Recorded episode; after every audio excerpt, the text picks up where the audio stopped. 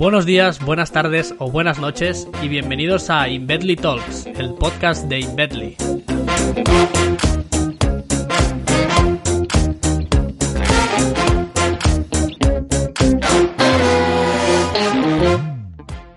Hola Neil, ¿qué tal? ¿Cómo estás? Hola Albert, muy bien. ¿Y tú? ¿Qué tal? Bien, bien, aquí estamos. Eh, ahora llevábamos tiempo sin, sin colgar ningún podcast. Eh, ha habido verano entre medio, hemos desconectado un poco, la verdad, y ahora con el inicio de competiciones y demás, quizá hemos sido un poco liados, pero, pero bueno, ya estamos de vuelta y con muchas ganas de, de seguir eh, subiendo y grabando podcast, que nos gustó mucho cuando, cuando lo decíamos de forma constante y vamos a, a intentar volver a hacerlo. Así es, volvemos a la carga y creo que esta vez empezaremos a subir ya también los podcasts en, en YouTube o esa era la, la idea, ¿no? Eh, hemos visto que, que, mucha gente también lo hace, entonces hemos dicho que por qué no, y, así es otra manera también de llegar a más gente. Eh, o sea que a partir de ahora, además de iBox, eh, Spotify y Apple Podcast, nos podéis encontrar también en, en YouTube.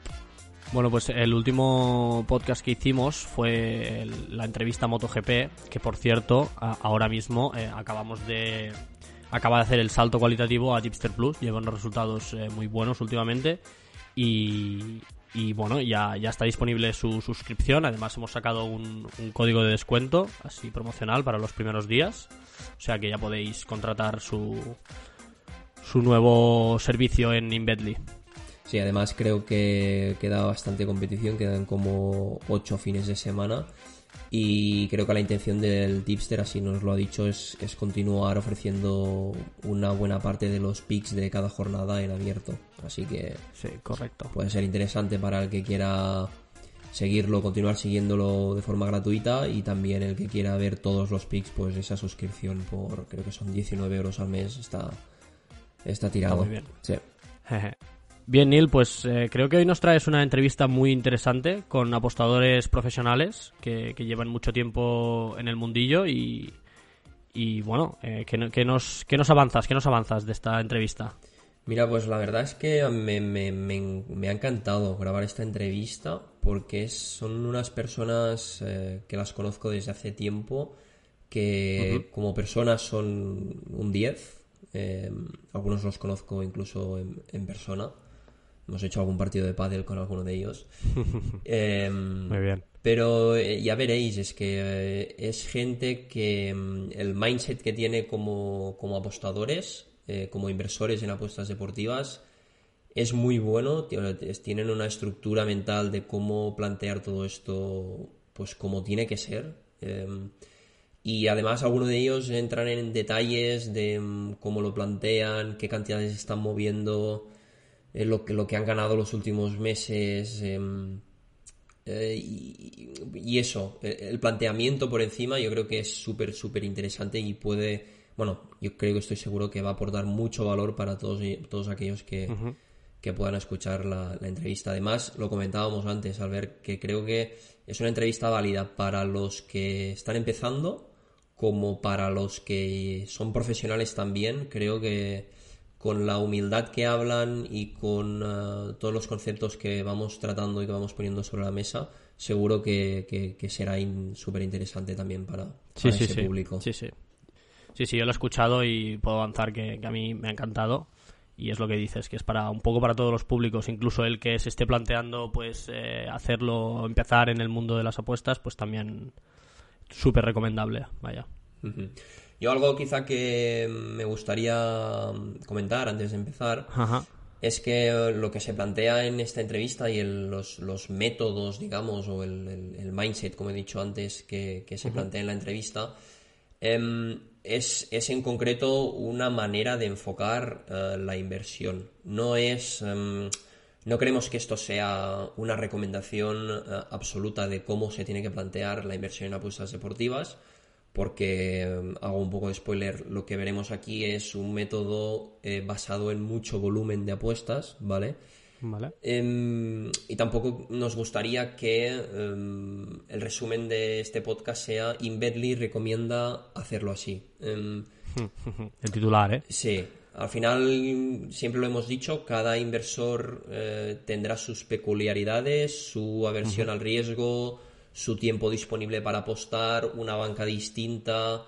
Em, por lo tanto, sería negativo por nuestra parte pues sentar esta, esta conclusión como, como titular del podcast. Eh, es, un, es un método que ha funcionado para ellos. Eh, yo es un método que lo veo súper súper factible y así lo recalco durante, durante el podcast también cabe añadir que, siempre, como, como, has dicho, ¿no? que cada uno tiene su bank y que esto es, es, importante porque bueno, cada uno tiene su capacidad de inversión y al final nosotros siempre diremos lo mismo. Eh, como en todas las inversiones, sean de apuestas o no, invierte siempre lo que te puedas eh, permitir perder, porque al final las inversiones pues, también se pueden perder y, que esto no te afecte a tu, ni, a tu nivel de vida o, o a tu día a día. Totalmente.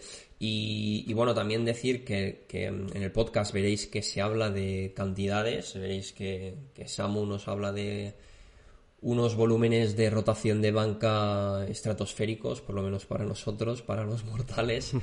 Em, y en ese sentido lo que os quiero decir es que, bueno, yo tengo mucha confianza con Samu y he podido ver realmente los números mm, sea que lo que nos dice es real, que no es algo que nos estemos inventando en, el podcast. Eh, que puedo, puedo corroborar que, todo lo que se dice es, tal, tal cual se cuenta.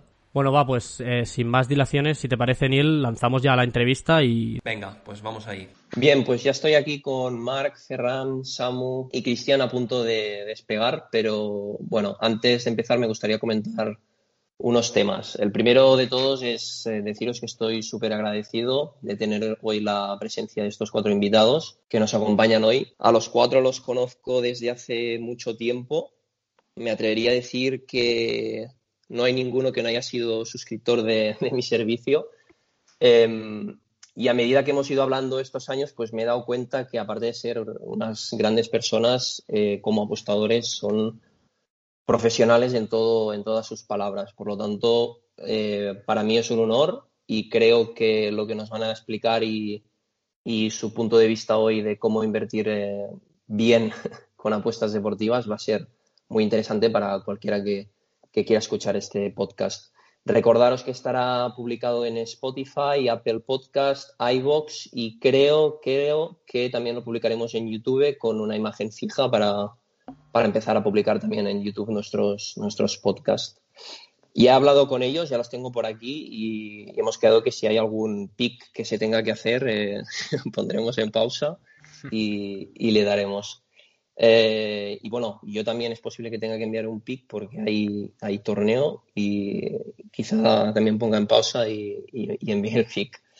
Así que nada, eh, os doy la bienvenida. Ya, ya, he comentado con ellos que la intención es un poco ir hablando eh, distendidamente, sin, presión alguna, eh, ir comentando los temas que, teníamos planteados para, para hoy. Eh, os, primero os presento muy, muy, muy brevemente el perfil de cada uno, o en grupo más o menos, y después iremos con, los temas. por ejemplo, tenemos hoy a, a Cristian y a Ferran, que son dos de nuestros invitados, los cuales están eh, en un grupo de staking, de stacking, no sé exactamente cómo se llama. Ferran, Cristian, ¿qué tal? ¿Cómo estáis? Hola, buenas. Buenas tardes. Buenas, ¿qué tal? Eh, que, contadnos un poco esto de un grupo de staking, eh, ¿qué, qué, es? ¿Qué es para el que no tiene ni idea de qué se trata?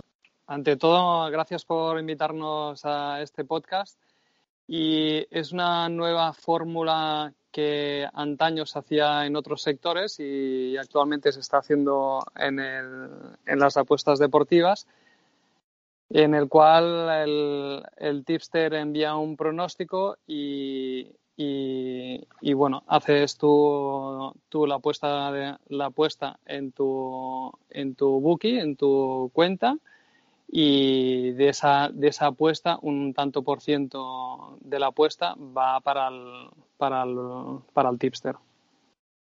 Es decir, a, comisión un poco de, a cambio de recibir los picks, eh, pagar una parte de, las ganancias. Bueno, no, sí, exacto, pero no, no exactamente una comisión, porque una comisión así pura y dura la entenderíamos como si si fuese que te enviase el PIC y tú le pagases una, un tanto por ciento fijo para, por ese PIC. Aquí es un poco, es, un, es el método de win-win o lose-lose. Es decir, si, si eh, él gana, pues tú ganas y si él pierde, tú pierdes. Con lo cual, el stacking, ese tanto por ciento que esa parte proporcional del importe que tú has apostado, si son 10 euros y, por ejemplo, 3 euros es, un, es, es la parte proporcional del tipster, pues allí esos 3 euros, si es la cuota a 2, pues ah, las ganancias serían para él y para el resto sería para ti. Y al contrario, si es una pérdida, también se, se refleja en pérdida para él.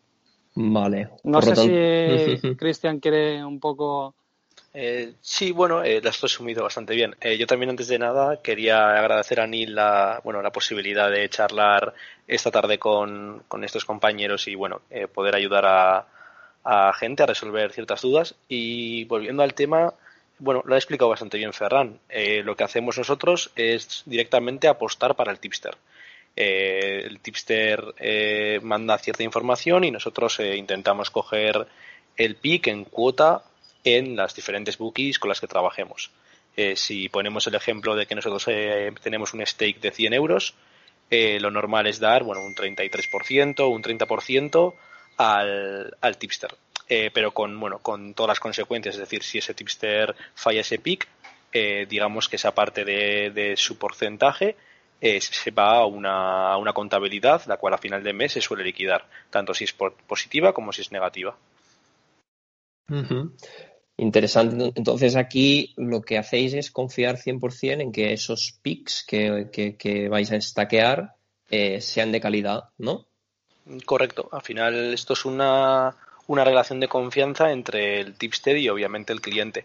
Eh, es un servicio donde suelen estar los clientes más fieles de, de los tipsters, ya que bueno, requiere de cierta confianza el, hacer este tipo de, de negocios con, con usuarios. Pero sí, eh, al final es una confianza mutua. Si el tipster está seguro de sus pronósticos y tú como cliente confías en los resultados que ese tipster puede tener, pues ¿por qué no? no? Al final, si con una suscripción normal también estás pagando y confiando tu dinero en esa persona, ¿por qué no hacerlo de esta manera? Claro, claro, claro. Y entonces, mm, al final, ¿qué, ventaja le veis mm, respecto al modelo tradicional? ¿Y eh, creéis en ese sentido que va a ir para, para esa dirección, el tipo de relación tipster-cliente en el futuro? Bueno, yo personalmente, luego a ver Ferran qué opina, yo creo que la principal ventaja de esto es estar en un grupo reducido de personas. Al final no es lo mismo estar en un premium donde hay 100, 50 clientes, donde, bueno, por las conocidas limitaciones que las casas de apuestas ponen, cada vez se hace más complicado coger el pick tanto en cuota como, bueno, completar unidad y demás. Y de esta forma, a cambio de posiblemente eh, ganar menos dinero en cuanto a, volumen general, lo que tenemos es acceso a picks eh, menos trallados, digamos, menos reventados y, así poder cogerlos de una manera un poco más sencilla. Esto, esto en, sí es cierto, pero ahora al contrario, ¿qué ventajas tiene el tipster en sí? Pregunto yo, ¿eh? Ahora, ¿qué ventajas tiene el tipster en sí de hacer este modelo de negocio a no hacerlo como si fuera el modelo tradicional. Lo que está claro aquí es que si el tipster es bueno, perdón, es malo, eh, con el stacking eh, no va, es más complicado que tenga clientes. Sin embargo, un tipster malo con un buen marketing detrás, eh, con suscripciones y muy buena publicidad, puede, puede mantener ese volumen de clientes, ¿no?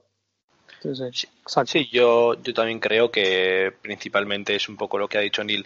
Yo creo que al final tener un público grande te, también te compromete a que tienes que ofrecer un servicio de calidad y que llegue gran parte de tus clientes a los PICs. Si tú envías PICs que son poco líquidos y que tienen una seguibilidad limitada, eh, no puedes eh, mandar cierto tipo de pics porque sabes que en segundos pueden volar. En cambio, eso si lo haces un poco más en petit comité y lo haces en grupos más pequeños, sí que te lo puedes permitir. Al final, si tienes unos números, eh, no te importa apostar más, apostar menos. Tú lo que quieres es que que bueno que esos pics los coja la gente hablo del grupo de staking que apuesten para ti porque sabes que a final de mes nunca vas a salir negativo o rara vez vale vale vale por cierto Sí, te, tenemos a Mark y Samu también por aquí. Si queréis comentar alguna cosa en, cualquier momento. ¿eh? Entonces, eh, Ferran y Cristian, eh, aparte del grupo de staking, ¿hacéis solo esto o lo combináis con pics de otros tipsters, pics personales? ¿Cómo, cómo lo planteáis? Ah, yo personalmente no soy un apostador 100% profesional, sino que me considero un poco semiprofesional. Porque yo tengo mi trabajo como una persona normal, de, 8 de la mañana a 6, familia, deporte, eh, con lo cual no dispongo del 100% del tiempo. Y lo que hago yo es, es, seguir a los tipsters en el grupo de staking y algunos más ah, que tengo en cartera y luego sí que por mi background de un poco de, deportista sí que hago mis pronósticos de, tenis. Mm, sí, yo, bueno, yo tengo un perfil bastante diferente al de Ferran, yo creo. Eh, yo soy, soy una persona que ahora mismo me dedico eh, profesionalmente al, al tema de, de, las apuestas deportivas. Eh, tengo una cartera bastante amplia, no solo en el grupo que antes hemos estado explicando, sino yo también tengo tipsters los cuales he apuesto con ellos en formato tradicional. Y yo sí que tengo eh, ahora mismo todos mis esfuerzos, esfuerzos centrados en, este tema. Tengo una oficina donde me dedico exclusivamente a esto y, y sí, yo tengo, bueno, soy joven aún y, no tengo muchos compromisos más que intentar ahora mismo hacer la mayor cartera posible, así que sí, yo estoy a full. Súper interesante. A ver, para los que nos estén escuchando, yo eh, podéis ver que son dos personas muy humildes, pero yo he podido ver un poco resultados por detrás y os puedo asegurar que, bueno, es, es eh, nivel top. Em, Samu, ¿estás por aquí? Por aquí estoy. ¿Qué tal estás? Muy bien, muy bien. Contento de estar aquí con, estos fenómenos. sí, hay mucha calidad. a ver, yo antes con Samu he hablado con él porque no, sabía si, podía explicar el nivel de, capital que mueve eh, señor Samu, porque no quiero crear hype, pero es, algo espectacular. Em, no sé, Samu, tú mismo, explícanos cómo lo planteas tú todo esto. Eh, yo ahora mismo, mm, como mis compañeros, no trabajo, no trabajo con el staking este, trabajo más a lo tradicional. Sí que es verdad que tengo, estoy en algún grupo, en tres o cuatro grupos eh, VIP de estos reducidos, pero, pero es tradicional, pagamos un, fijo y, estamos dentro. Eh, en tema números, yo trabajo con, con una deslimitada ahora mismo y, y bueno, esto supongo lo hablaremos más adelante, pero pero yo intento buscar eh, volumen. Yo intento apostar lo máximo posible, tener una cartera lo más grande posible y, ir a, como dirían, a, piñón fijo, ¿no? Intentar mover el, máximo dinero posible que al final eh, te genera unos beneficios, pues, pues de, X, ¿no? Yo he movido eh, muchísimo dinero, hablamos ya de, millones de euros movidos, así que bueno. Cuando, el decimos... no es lo más alto del mundo, pero el volumen sí que, es bastante alto.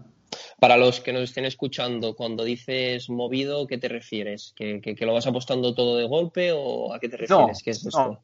No. son, son bueno, por las restricciones que nos están poniendo cada vez más B365, eh, son, es dinero movido, pero en muy, muchas apuestas y apuestas de, de lo que deje meter prácticamente B365, desde 100, 200 euros hasta 1000, 1500 como mucho hemos llegado. Vale, es decir, ir haciendo muchas, muchas, muchas apuestas eh, y que eso, eh, teniendo un yield bajo, como has movido mucho, te retorna. Exactamente. Eh, ya eh, lo bueno de, tener un volumen grande es que, aún teniendo un yield bajo, ya sea de un 8%, un, incluso un 5%, eh, es un porcentaje de, de, lo que apuestas. Así que un retorno siempre va a haber.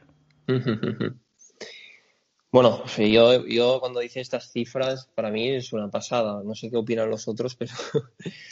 Sí, lo que pasa es que, claro, es muy sacrificado. O sea, esto tienes que estar todo el día o si no, no no, no puedes. Ya, ya con cuatro tipsters eh, tienes que estar pegado al móvil o, al ordenador. Imagínate con, una cartera de 50, 100 o, más.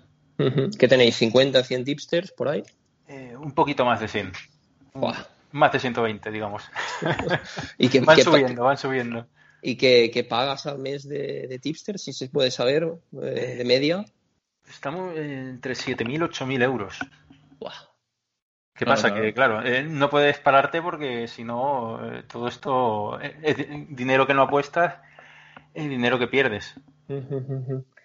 Qué pasada, qué pasada. Yo me acuerdo un día que tuvimos una, una llamada, los, los cinco que estamos hoy aquí, que nos dijiste que en un día habías movido casi medio millón de euros, 500.000 euros. Sí, sí, fue un, pelín menos, pero sí que fue un día muy, muy movido. Hostia, es una, una locura, por Dios. Muy bien. Bueno, ahora, ahora tocaremos los temas. Nos queda Marc. ¿Qué tal, Marc? Que estás por aquí. Muy buenas, muchísimas gracias por invitarme. Sí, estaba un poco perdido, estaba, pero ya, ya vuelvo a estar, ya vuelvo a estar. Bueno, un honor estar entre tantos monstruos porque eh, yo también, Neil, eh, escucho las cifras y yo creo que soy, bueno, aún no he llegado a estas, a estas pedazos de cifras de mover tanto ni grupos de stacking. Yo siempre he sido más, no sé, más tradicional, pero veo clarísimo eh, que el camino un poco es lo que están comentando mis compañeros. aumentar volumen, cada vez más tipster, intentar evidentemente que sean de calidad, pero como no hay tantos de, de buenos de 20%, 25% de Yale, pues hay que coger más gente y aumentar un poco, pues eso, ¿no? La cantidad de, de picks que mueves y al final, pues lo que dice Samu, eh, con un yield bajo, eh, lo más grande posible, pues eh, como más muevas, pues más, más dinero te va a entrar y, no hay más. Aunque sea sacrificado, pues mira, yo creo que por aquí andan los tiros y también lo que, lo que comentaba Chris y Ferran antes, el grupo este, yo me imagino, no lo sé porque no, no he estado en él, pero, pero por aquí te debe andar mm, con las trabas que nos están poniendo B365 y las otras casas de apuestas eh, tenemos que inventarnos y creo que por aquí va, va, a tirar el futuro.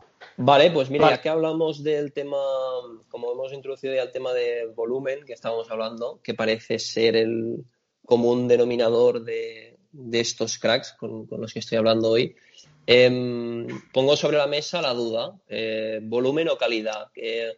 ¿Merece la pena perder yield eh, a través de meter más volumen o una cartera de uno o dos tipsters er, puede ser rentable a día de hoy? ¿Qué, opináis? Eh, yo, por, yo por lo menos pienso que hay que seguir lo que, lo que viene siendo el volumen. Eh, más que nada por, por, las restricciones que nos está poniendo B365. Y cada día es más difícil apostar eh, a, unos yields altos. Porque también es por la naturaleza de, esos tipsters, ¿no? Son, suelen ser earlys los que tienen un yield alto y, yo no sé si ha bajado liquidez B365 o, cada vez hay más deslimitados que apuestan mayor cantidad. Yo creo que también puede ser un poco de ambos. Y, está la cosa complicada para seguir yields altos. Eh, no te entra la misma cantidad de dinero a un tipster con yield alto que a un tipster eh, con un yield bajo, con, con poca gente, eh, es, totalmente diferente y, bueno, ahí es donde entra lo de cantidad o, calidad. Yo pienso que hoy en día eh, hay que buscar más eh, lo que es la, cantidad que la calidad. Bueno, cantidad con calidad, si se puede, ¿verdad? Hombre, claro, si, pudiera ser ambas mm, cosas, perfecto. Sí, sí. No, no, pero tienes toda la razón, tienes toda la razón. ya te digo, yo antes, hace, no sé, medio año o así, y va mucho más a seguir 3, 4, 5 tipsters con un gel del 20 y pico, pero como se está poniendo la cosa es que no, es inviable, porque, bueno, supongo que se habrá más adelante ¿eh? del tema del 20-20-20, pero con eso yo veo inviable seguir 4 o 5 tipsters y realmente dedicarte a ello o semi-dedicarte a ello o, tener unas ganancias pues eh, susceptibles a final de mes. También estamos hablando como como buque de referencia B365, pero también no tenemos que olvidar que, que hay alternativas también de, de, de buques. aunque, son, aunque luego los mercados que ofrece B365 son muchos más mercados y, y cuotas también pero bueno, que no hay que olvidar que también también sí, hay sí, totalmente, totalmente. Retabet, Winamax, um, Lukia, maratón, bueno, etcétera. Sí, sí, sí, eso, eso es importante. Yo, yo creo que hay que destacarlo porque hay muchos tipsters seguibles con muy buenos números que, se pueden seguir en su totalidad de, fuera de bet. Y, oye, es una es, algo a contemplar e incluso hablamos de, deslimitaciones también en otras casas de apuestas. Sí, y le dan un valor añadido también al tipster eh, tremendo. Exacto, y también eh, la seguibilidad, que sabemos que en B365 cae muy rápido, pero fuera de bet en otras casas eh, te aguanta, te aguanta el tiempo. Porque pregunto, pongo sobre la mesa también una, una duda que me surge, es decir, vosotros, ¿qué, ¿qué tenéis más en consideración como, primero? Eh, ¿El yield, el número de picks, eh, la seguibilidad del tipster? Eh, la seguibilidad yo creo que no lo vas a, saber hasta que no lo contrates, ¿no? Así que lo primero que, habría que mirar es, hombre, el yield, ROI o, lo que quieras considerar sería el primer punto. O sea, no vas a coger a un tío que, se tiene un yield negativo, mm, por poner un ejemplo. Un mínimo. Exacto, poner un mínimo que eso ya va dentro de un poco de tu baremo, ¿no? De lo que busques. Eh, luego también, cuanto mayor número de picks, eh, pues oye, mejor. Sí, yo al final, yo, yo creo que, bueno, respondiendo un poco a la pregunta en general, eh, depende mucho del perfil de persona que seas. Yo creo que tenemos que tener claro que el hecho de lo que ha dicho Samuel, el hecho de contratar más de X tipsters te va a, con, te va a comprometer de cierta manera en tu día a día. No puedes ser una persona la cual tenga un trabajo eh, que no puede estar pendiente del móvil constantemente, enseguida en cuando tengas tres o cuatro tipsters eh, vas a empezar a perder pronósticos. Creo que esto también es un tema que luego vamos a hablar a ver si merece la pena solo seguir parte de los pronósticos de un tipster, pero yo creo que si eres una persona la cual no puede dedicarse 100% a, a las apuestas deportivas y lo quiere hacer de una manera un poco más semiprofesional, tiene que tener una cartera más limitada. Eh, en cuanto tengas esto como una alterna o sea, como una principal fuente de ingresos y quieres convertirte en un profesional del sector, eh, concuerdo con, con, el resto de mis compañeros en el que ahora mismo, tal y como está el mercado, eh, lo mejor es tener cuanto más mejor y cuanto más pueda mover tu bank, mm, mejor. Al final, rotar tu bank con los tipsters que tienes siempre va a ser bueno por otra parte, también, cuantos más tipsters tengas, reduces la varianza más, que es un dato también bastante importante, ya que si sigues a dos tipsters, puede ser que uno de ellos acabe en negativo, aunque sea difícil y sean buenos. En cambio, si tienes 100 tipsters en cartera, como tiene eh, nuestro amigo Samu, eh, acabarán al mes como mucho dos o tres en negativo y el resto eh, cubrirán de sobra los, las, las pérdidas que se puedan ocasionar. Claro, ahí diversificas un montón, es lo que dices, diversificas muchísimo en cuanto a tipsters y que es muy complicado. No sé, Samu, Cristian, vosotros que sois como los que apostáis, mm, os lo tomáis más en serio, creo que debe ser raro el, el, mes que acabéis en negativo, incluso la semana o incluso el día, ¿no? Que acabéis en negativo, metiendo tanto volumen de picks en, en, un solo día. Yo un mes no he tenido nunca en negativo semana, semana es difícil, puede ser, pero mes nunca. Igual que Cristian, se podría decir, sí. días sí que alguno cae, pero. Días hay, sí. Ayer hemos comentado antes. Por ejemplo, ayer. Ayer fue un, día hecatombe. Hecatombe. Sí, coincido, coincido con, con Samu. Ayer fue un mal día, la verdad. lunes negro, ¿verdad? El lunes, negro. Estaba, estabais comentando todo eso del, del Yale, del tipster, que no sé si estaréis de acuerdo conmigo, pero que es como muy difícil llegar al Yale del tipster en tu. Supongo que cada uno lleva su seguibilidad en su Excel, ¿no? Eh, yo creo que un tipster que anuncia un 20% de Yale que, esté demostrado, no creo que podamos llegar nunca a ese 20%, pues por todas las putadas que nos están poniendo, limitaciones, eh, máximos de apuesta y bajadas de cuota, evidentemente. No sé qué opináis, ¿eh? pero Sí, eh, opino exactamente lo mismo y por eso he comentado antes lo del volumen antes que el YEL. Eh, sí que es verdad que si, si eres un principiante o, apuestas de forma lúdica, eh, pues a lo mejor tu, tu stake base está en 20 euros. Oye, si es, si es así no, no hay ningún problema. Pero si ya buscas tener un stake más alto, apuestas de una forma más semiprofesional o profesional, y así que, que el YEL eh, hay, un, hay una disparidad muy grande con respecto al, al YEL del tipster con el tuyo. Sí, yo creo que siempre hay que calcular un, Yo en mi caso, según los cálculos así un poco que he hecho por encima, si son gels de más de 15, 20, un 5 vas a perder siempre. Baja, exacto. Sí, Porque es imposible. Tú, eh, en cuanto tengas que completar una unidad alta, eh, con las restricciones que ya estamos comentando, la cuota te va a caer. Y lo primordial siempre es cumplir unidad. Porque sí que aunque pierdas ciertos céntimos en cada cuota, hombre, hay que ponerse sus, tus límites también. Pero mm. completar la unidad para mí, no sé a ver qué dice Samu por el resto, pero para mí completar unidad es una de las cosas más importantes. Sí, sí, opino, opino exactamente igual. Hombre, no cabe, no cabe duda que la liquidez eh, que hay en, en live eh, no, no la tiene pre. Y hoy en día, si tienes una unidad bastante, bastante alta, quieres hacer el pronóstico en, pre, en mercados eh, no líquidos, es muy difícil que puedas entrar la unidad.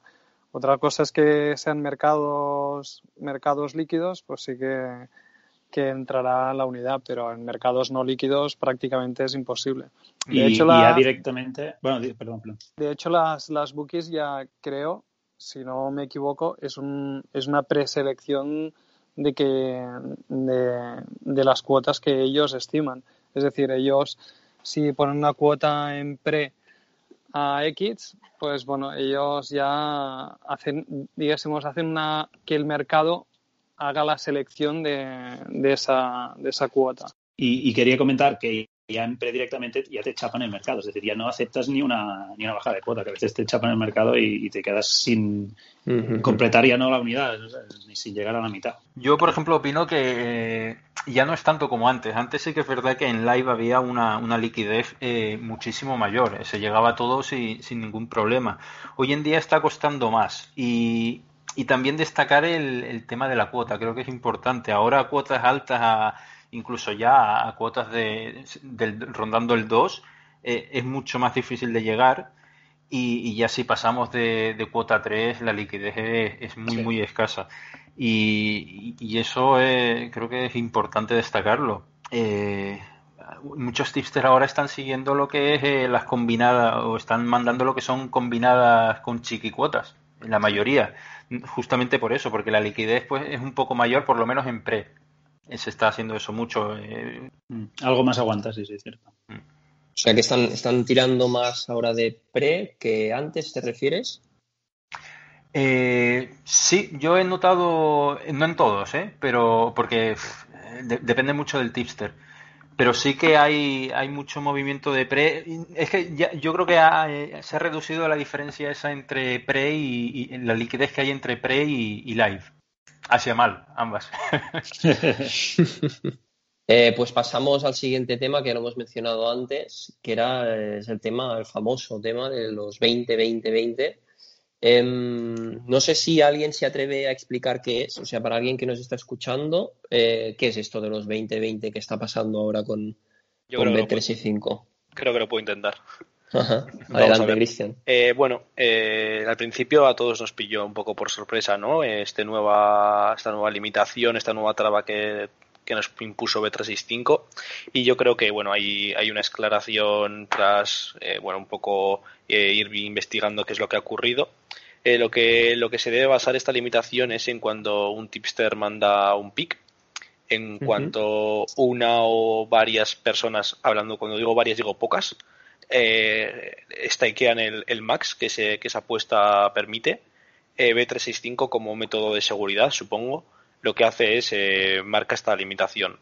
Eh, con ello, el pick automáticamente pasa a tener un max de 20 euros en la selección exacta que ese tipster o ese, apostador ha reventado.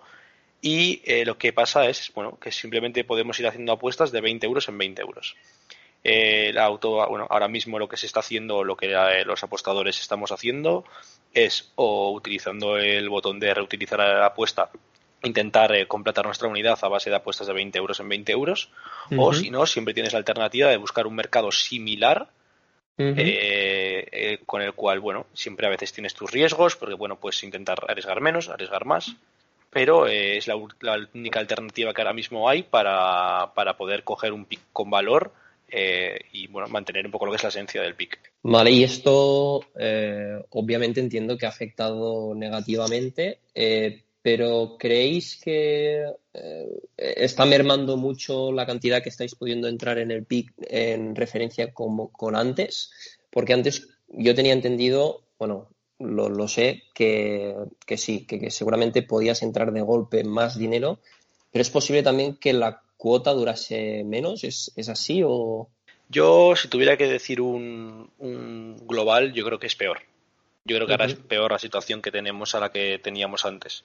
Eh, bien porque generalmente un apostador profesional que tenga una unidad, eh, digamos 300, 400, 500 euros en mercados que lo permitan, claro, eh, nunca va a completar el stake eh, haciendo apuestas de 20 euros, básicamente, porque tiene que dar 25 clics a un mínimo de 5 segundos por clic, que es lo que tardas en hacer de una apuesta a otra normalmente, y en que te la acepten, no te da tiempo en, en un minuto la cuota ha volado. Entonces, yo creo que para grandes apostadores esto es negativo en cambio, bueno, lo que, lo que sí que creo es que la cuota no baja tan rápidamente como bajaba antes o se congelaba todo el mercado como se congelaba antes. Y lo que yo creo es que sí puedes ganar dinero utilizando un poco la opción que he comentado antes, que es hacerte un poco tus triquiñuelas e intentar buscar valor en otro en otra selección dentro del mismo partido. Pongo un ejemplo. Un tipster manda a la victoria del Fútbol Club Barcelona a cuota 2. Eh, el apostador tiene la opción de jugarse eh, un handicap ligeramente superior, pueda intentar apostar al, DNB, puede intentar apostar algún handicap asiático que siempre siga el hilo de la intención del tipster, siempre y cuando esta, esta cuota siga teniendo el valor original que tenía la línea mandada por el tipster. Es decir, si la cuota está en, yo qué sé, la cuota de la victoria está en, en 2 y el, tips, y el DNB está en 1,60, sí tiene valor. En cambio, si la cuota del DNB, por lo que sea, porque ha bajado la de la victoria, baja a 1,40, aunque te deje entrar, no le apuestes. Siempre hay que buscar el valor eh, original del, del pick en otra cosa parecida. Al menos es lo que yo hago y me va bien quería comentaros eso, ¿eh? lo, justo es que lo habéis explicado súper bien. O sea, esos truquillos que nos tenemos que buscar, eh, otro mercado similar, eh, si no igual, pues para, para, poder llegar a la unidad. Y, yo lo que veo, bueno, lo que creo, ¿no? Es como que deben tener como un máximo que a la que le entra ese dinero, pum, bloquea y, entra el 20-20-20. Porque sí que es verdad que a veces si eres muy rápido, te llega, te entra la unidad. No sé si os ha pasado, ¿eh? ¿Qué, opináis? Pero yo creo que el primero o segundo eh, deben entrar y luego ya salta el 20-20-20. Sí, exacto. Es, de, hecho, de hecho es así, porque luego eh, posteriormente en el cambio de cuota, es decir, si una cuota está a 2 y, y sucede lo de 20, 20, 20, luego si la cuota baja a 1, digamos está a 2 y baja a 1,85, pues si eres de los primeros en 1,85 te entra toda la, toda la unidad. sí, sí. sí va como recalculando el mismo. es decir, a, cada, cambio, perdona, perdona, Samu, dime. No, iba a añadir que incluso si, la cuota se mantiene intacta y pasa X tiempo, que yo creo que B365 impone para esa restricción de 20 euros, eh, luego puedes apostar, te deja, digamos que desbloquea y te deja apostar el máximo, sí. Totalmente. No suele pasar por motivos evidentes, pero a veces pasa y. Pasa, sí, sí, sí. Al final, al final sacaremos el algoritmo, ¿eh? que, utiliza b 365 para la mierda esto. La fórmula secreta. Sí. A base de apostar y, ver cómo, se mueven las cosas, uno, uno saca sus conclusiones, ¿no? Se va viendo. Vale, eh, pues zanjamos el tema. No sé si queréis añadir algo más. Sí, una, una, cosilla Que, bueno, me, crea duda, ¿eh? porque, porque me crea mucha duda el 20-20-20 este que están poniendo. Eh, ¿Creéis que afecta, mm, eh, digamos, al mercado únicamente o también hay cuentas, eh, digamos, que son más sensibles al 20-20-20 o, simplemente el mercado? Yo estoy casi seguro que es solo mercado. ¿Verdad que sí? Sí, sí, sí porque... Hmm. O sea, ya, ya pensando técnicamente en cómo funciona una base de datos, un algoritmo y tal, eh, veo muy, muy complicado, entre comillas. Eh, no, no es tan complicado, pero veo mucho más fácil poner restricciones a mercados que, a, que, a, que a cuentas. Aún así, oye, eh, a lo mejor en un futuro las cuentas deslimitadas las usan para, para poner restricciones y más aquellas que, que tienen gran volumen de, de PICs. y para sintetizar un poco lo, lo que dijo Cristian, yo estoy totalmente de acuerdo en, lo, en que lo de 2020 es un movimiento estratégico por parte de Bet eh, muy acertado porque ellos lo que buscan es cortarle las alas a, los, a, los, eh, a los apostadores profesionales y esto eh, perjudica enormemente a, ellos y no tanto yo creo que incluso podría beneficiar a, los que no son a los que no tienen stake tan alto a los que tienen un stake medio bajo y, a raíz de eso, eh, no sé si, si, es bueno y si te lo tengo que decir, eh, espero que esto no llegue a Bet, no sé, pero eh, no creo que bajen más, porque tú imagínate que te ponen en vez de 10, 10 en vez de 20, 10. Es imposible. Y te lo ponen así. Sí, ¿tú crees que no, no va a llegar el momento que, vale, vale, Estuvo en 60 y, y, lo bajaron a 20 y yo creo que ya más de 20 es inviable. Vale, o sea, no, no les conviene. ¿Inviable para quién? Para, para, ambas personas el volumen de apostadores también bajaría muchísimo. A ver, sí que sí, ¿tú crees? Vale, yo opino igual que Cristian, o, quiero opinar igual que Cristian, porque, porque piensa que Bet tampoco quiere perder. O sea, Bet si, si viera que, pierde dinero así, dice, oye, chapo mercado, eh, bajo la cuota a 1,20 o a lo que sea. Tampoco va a bajar mucho, depende, ¿no? Pero eh, chapo mercado y ya está, no dejo ni meter de 20 en 20. ¿Qué pasa? Que eh, hay muchos apostadores que siguen tipsters que a la vez eh, les hacen ganar eh, dinero a, a Bet eh, con sus propias apuestas, sus propias apuestas, dejémoslo ahí.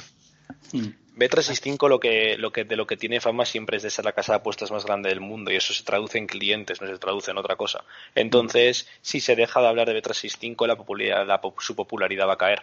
Y hay que recordar que muy poca gente realmente gana dinero con las apuestas deportivas. Mucha gente dice que gana dinero, muy poca gente gana dinero de verdad. Entonces, hombre, yo creo que claro que somos un, impedimento para B365, así nos lo demuestra con sus acciones, pero, pero le interesa mantener esa masa de clientes para poder seguir generando cuentas de clientes no ganadores. Pero, pero Cristian, esa masa de clientes, ¿tú crees que se ve afectada con, la limitación de 2020? No, precisamente por eso creo que eh, si bajaran más la limitación, es decir, si bajaran más a 5 euros, a 10 euros, sí que las todo digamos, eh, no sé cómo explicarlo, si influencers igual es la palabra correcta, pero eh, sacaríamos a B365 de nuestras apuestas profesionales. Por lo tanto, igual no en un año, igual no en dos años, pero en medio plazo, 5 o 10 años, se dejaría de hablar de B365. Entonces creo que no le saldría rentable. No sé si somos, si tenemos tanto poder los que apostamos profesionalmente como para que sea algo que pongan sobre la mesa eh, en el momento de decidir. Yo creo que sí. Yo creo que sí desde, desde los últimos años, sobre todo hacia aquí. Uh Bet365 en los últimos dos años se ha dedicado en gran parte a todas las acciones eh, generales que han hecho, ha sido para eh, ir en contra del apostador ganador. Eh, creo que así se ha visto con todas las, bueno, el, bloqueo masivo de PIX cuando entraba gente, que era antiguamente, en plan que la cuota te duraba nada prácticamente, el mercado se bloqueaba automáticamente. Ahora con esas restricciones de 2020, eh, bueno, así lo hacen encima eh, con especial hincapié ahora con los nuevos límites por supuesta ludopatía que imponen en cuentas deslimitadas, las cuales son bastante de dudosa eh, índole, ¿no? Entonces yo creo que, sí que nos tienen muy en cuenta, somos sus enemigos, ellos son, bueno, no son nuestros enemigos, pero son las personas que nos ponen las trabas constantemente y al final esto es como un partido de fútbol. Un rato atacan unos, otro rato atacan otros y aquí lo importante es el resultado final, que es el que se ve a final de mes. Y que de momento va bien, tocamos madera. Sí, 2-0 suele ser cada, cada partido.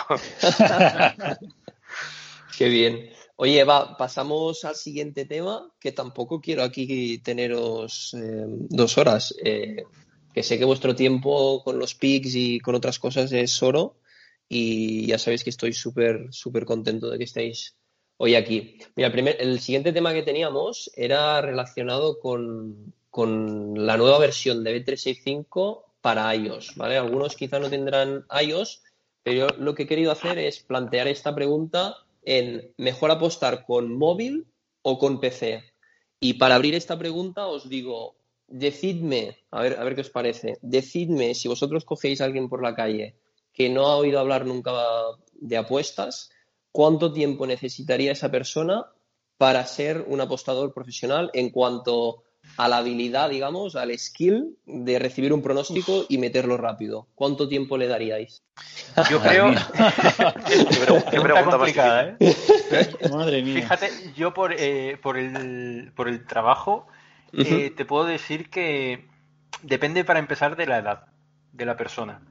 Eh, sí, sí, algo tan simple como eso. Eh, yo creo que gente a partir, que no me maten, pero gente a partir de los 40, 50 años, eh, les cuesta mucho lo que son manejar un móvil, manejar un PC, incluso cambiar los nombres a archivos me ha pasado, que gente que no sabía.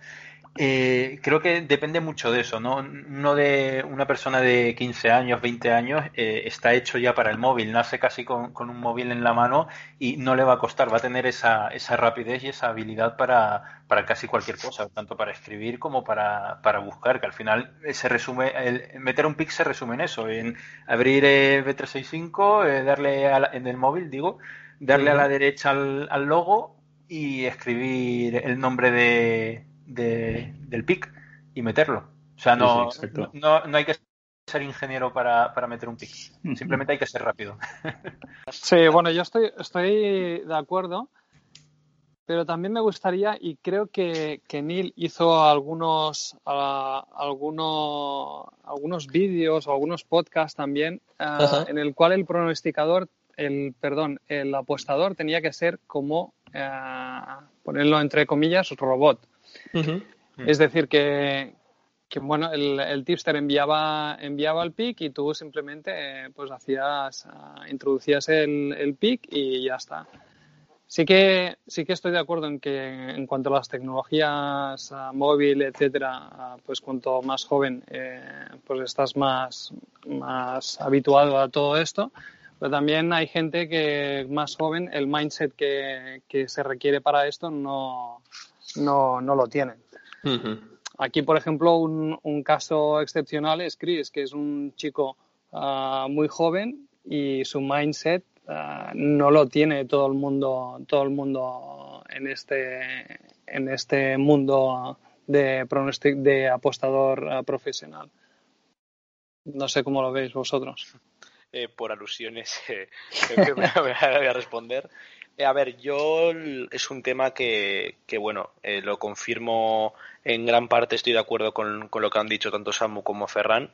Creo que si coger a alguien desde cero y enseñarle todo el mundillo va a pasar más por un proceso de que entender cómo se puede ganar dinero con las apuestas deportivas más que la propia habilidad de meter un pick.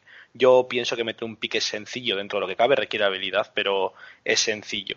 Yo creo que es ese mindset, como ha dicho Ferran, que tienes que tener para comprender, digamos, todo el proceso, ¿no?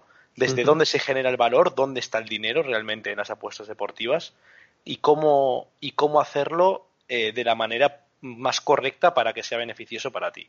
Y yo cuando le conté a mi, a mi familia, a mi, a mi madre que, bueno, que me dedicaba a esto, eh, sí, a una edad bastante joven, yo ahora mismo tengo 22 años, eh, le conté un poco a lo que me dedicaba y mi madre le costó entenderlo. Eh, le costó entenderlo, le costó entender cómo tan joven podía bueno, entender tanto de un tema o podía eh, mover tantas, bueno, cierta cantidad de dinero. Entonces, eh, bueno, fue más lo que cuando tuve, porque yo me lo estuve preparando, el contárselo no fue una calentada de un día para otro. entonces, lo que más me costó fue el, el, haber, el hacerle entender que no es tan fácil, ¿no? Que no es tan fácil el seguir a un tipster, el actuar fríamente, el controlar perfectamente un bank, el saber cómo gestionar tu dinero después una vez lo hayas ganado, el, cómo hacer ese proceso de forma rotativa y que no sea una vez que has tenido suerte y que vives de eso constantemente. Yo creo que es más el, el pack. Yo llevo apostando desde, bueno, eh, voy a decir desde los 18 para quedar bien en el podcast, pero, pero yo creo que un proceso de cuatro o cinco años eh, es lo que a mí me ha llevado a, a comprender perfectamente cómo, cómo funciona este mundillo.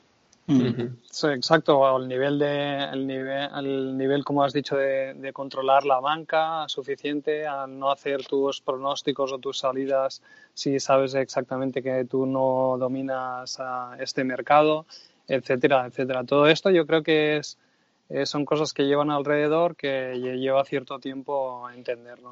Totalmente, tenéis toda la razón. Y también, eh, no sé qué opináis, pero eh, que, alguna hostia te tienes que llevar también. Y esto tampoco se puede explicar, ¿no? Estoy de acuerdo. Eh, no sé qué opináis, ¿eh? pero hostia, todos nos hemos llevado hostias. Y, y, esto también te hace aprender. Y esto es una cosa que puedes coger a alguien, decirle, mira, siéntate aquí, te voy a tener cuatro días, una semana explicándote y cuando te pase esto, reacciona así.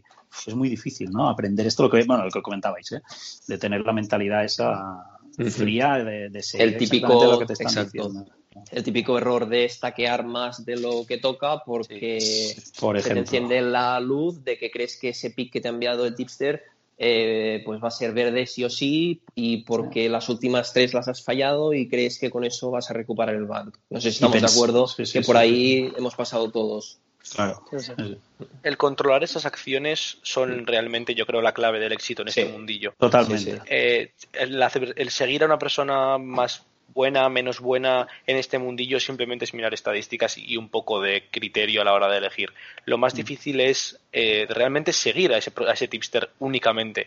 El no cometer tus fallos eh, de calentadas, el no tiltearte, no eh, hacer overstaking, no decir a este pick no le meto porque no me da confianza, no está en racha. Son simplemente sentimientos que tenemos que dejar de lado a la hora de, nosotros cuando hacemos la contratación de un tipster bajo mi punto de vista, tiene que ser como una boda.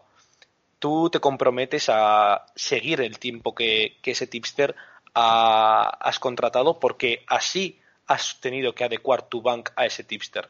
Es decir, el proceso de contratar un tipster no es simplemente hacer una compra y decir, bueno, voy a seguir sus pronósticos. Es calcular el dinero que tienes, el dinero que quieres invertir en esto, invertir, eh, bueno, calcular cuál es la inversión, la unidad media que vas a tener con, con ese tipster, para un proceso mínimo de unos meses.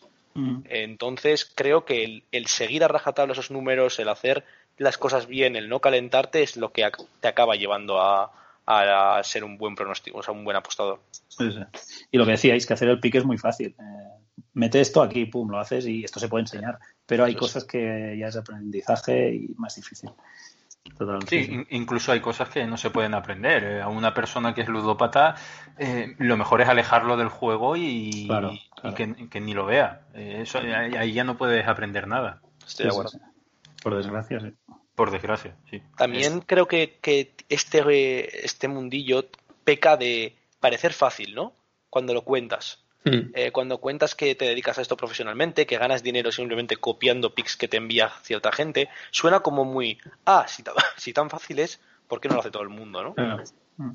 Que es un poco lo que me decía mi madre, ¿no? Joder, qué fácil parece. Hmm, pero bueno, yo creo que luego cualquier persona que lleve un poco de tiempo dentro sabe lo que realmente, lo que realmente hay que, o sea, lo que cuesta, ¿no? Seguir esto adelante. Sí, sí, sí, sí. Está claro que si fuera tan fácil las casas de apuestas no existirían. Claro. Totalmente. Exacto. Sí. Joder, qué interesante. Eh, me está encantando, ¿eh? la verdad. Em, tengo otro tema apuntado aquí que, creo que, a ver, ¿qué opináis? Eh, ¿Vosotros lleváis el, lo que es el control de esas apuestas que realizáis? ¿Os da pereza llevar un, un Excel, una base de datos? ¿Creéis que es fundamental? ¿Qué, opinión tenéis sobre el tema? Eh, yo, yo diría un sí a todo. Me da pereza y lo llevo a la vez. y tienes toda la razón. tienes, la razón en todo también, sí. Eh, eh, yo creo, creo que es obligatorio. también depende de, tu perfil, ¿no? si, si, tienes a de tipsters contratados a Neil y a, y a Navas, por ejemplo, si solo tienes esos dos, pues te puedo comprar que no, que no los metas en, un, en una hoja o en una base de datos. Vale. Pero cuando, cuando ya empieza a ser algo más serio, eh, cuando ya empiezas a meter un volumen de, de pics que, de los cuales no puedes recordar ni, ni quién, ni de quién es cuál, eh, yo creo que es obligatorio eh, llevar un control.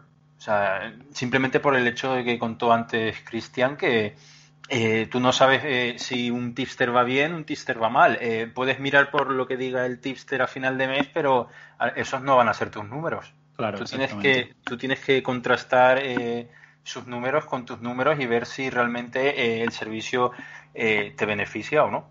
Eso para empezar. Dentro de todo lo que lleva el seguir el apuntar los picks.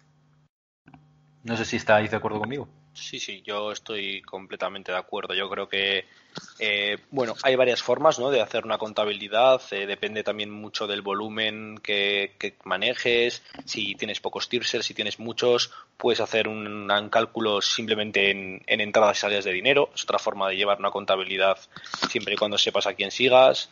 Puedes hacerlo por tipster, por pick.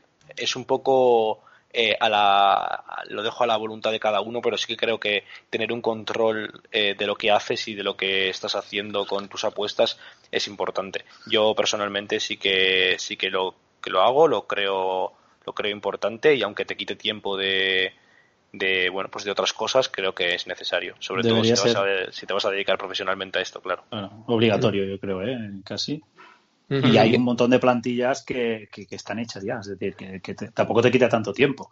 Claro.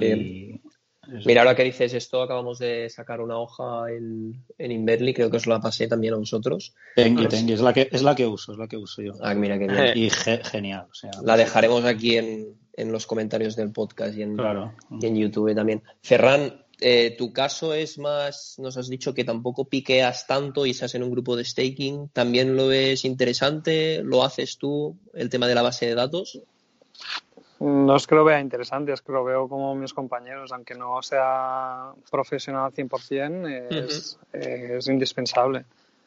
Como dice Cristian también, sea de una forma o de otra o con una con un Excel más o menos, ah, pero tienes que llevar un control. Es como una es como una inversión, con lo cual tú tienes que llevar un control de, de los de los peaks, de, del gasto de tipsters, etcétera, etcétera. Yo iría más allá, aunque sean dos o tres, lo tienes que llevar. Sí, al final no deja de ser una especie de, empresa donde tienes que ver lo que entra, lo que sale y, analizar y, sacar el máximo rendimiento a cada euro apostado. Que al final es de lo que se trata el, meter datos en, una base de datos o, en una hoja de Excel. Yo creo que lo, que sirve sobre todo es a la que tienes mucho volumen, como es vuestro caso, imagino, es poder em, mirar y filtrar a través de, tipsters, de, por ejemplo, Samu, cuando tú dices que tienes más de 100 tipsters en cartera, eh, si tú le das el historial de B3 y 5 últimos 30 días y ahí no te sale filtrado por tipsters, tienes que tener una base de datos donde tengas eh, cada tipster y puedas ver ese tipster me ha dado X y teóricamente ha dado X, vale el otro tipster ha dado y, y teóricamente ha dado y, ¿no? Me imagino que va por ahí también.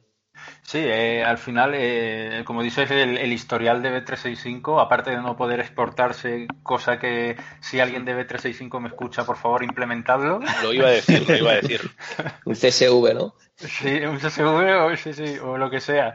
Eh, ahí no, no tienes ningún, es lo que dices tú, no, no, no te sale ningún tipster ni, ni, ni, nada, por lo que se ve necesario eh, el meter esos picks con su tipster, con con su deporte si luego quieres filtrar por deporte, su hora si quieres ver eh, la hora en la que más pics recibe o más pics verdes ganas, incluso los días. Al final eh, es, lo bueno de, meter datos en un sitio estructurados, ¿no? Eh, tú luego con esos datos puedes hacer lo que quieras, puedes analizar de mil formas posibles esos propios datos y sacar conclusiones. Ahí hay que ser un poco habilidoso, ¿no? Con el análisis, pero, pero se puede, se puede, y más con una base de datos, que tú creas las tablas, creas las consultas, creas la interfaz en la que, la que lo vas a ver y, y puedes sacar mucha, puede ser muy potente todo eso. Pues también súper interesante el tema este de la base de datos. Yo creo que coincido con, todos vosotros. Llevar el control es imprescindible, como mínimo para tener información para decidir mejor.